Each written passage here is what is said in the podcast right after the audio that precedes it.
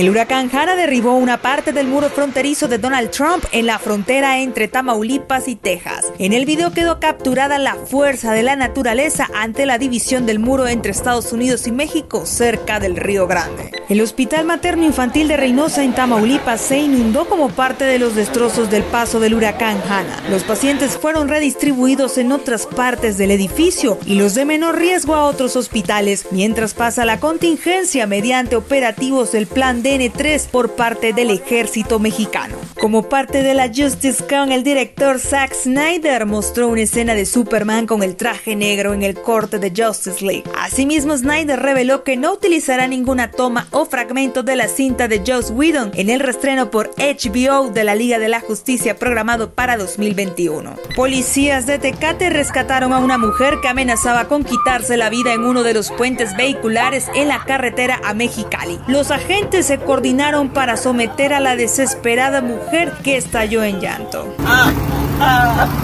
Un monorriel en Tijuana es la nueva ocurrencia que propuso el gobierno del alcalde Arturo González. Proponen tres rutas con tres estaciones que podrían recorrer hasta 18 kilómetros en su conjunto. Esta sería la quinta idea que los gobiernos de Tijuana proponen y no lograrían consolidar ante los intereses de los transportistas. Dos mil dólares fue lo que ganó el gobernador Jaime Bonilla al hacer caso omiso ante las restricciones fronterizas que limitan el cruce de mexicanos a Estados Unidos con fines no esenciales durante la contingencia. El gobernador de Morena decidió hacer valer su doble nacionalidad para jugar en un casino en San Diego y pagar impuestos como ciudadano norteamericano. Este video es hace como dos, tres semanas ya.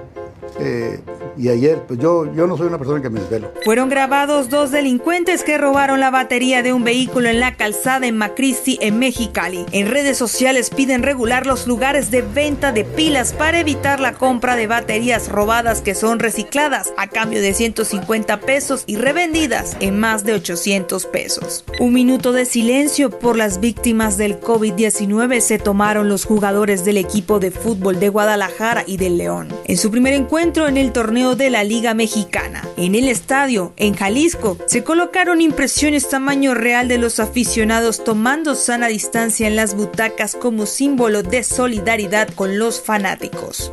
Las autoridades tuvieron que intervenir en la fiesta de cumpleaños del cazafantasmas Carlos Trejo. Este sábado elementos de la policía de la Ciudad de México llegaron a la casa de Cañitas ante la denuncia de los vecinos por supuestos disparos. Trejo minimizó las recomendaciones para prevenir el COVID-19 e invitó a 100 personas al festejo. De nueva cuenta se registra violencia ante las recomendaciones para prevenir el COVID-19. Una pareja agredió a quien les pidió utilizar bien el cubrebocas en el centro comercial Parque Delta durante este fin de semana en la Ciudad de México. Por si alguien preguntaba, soy Laura Brujés.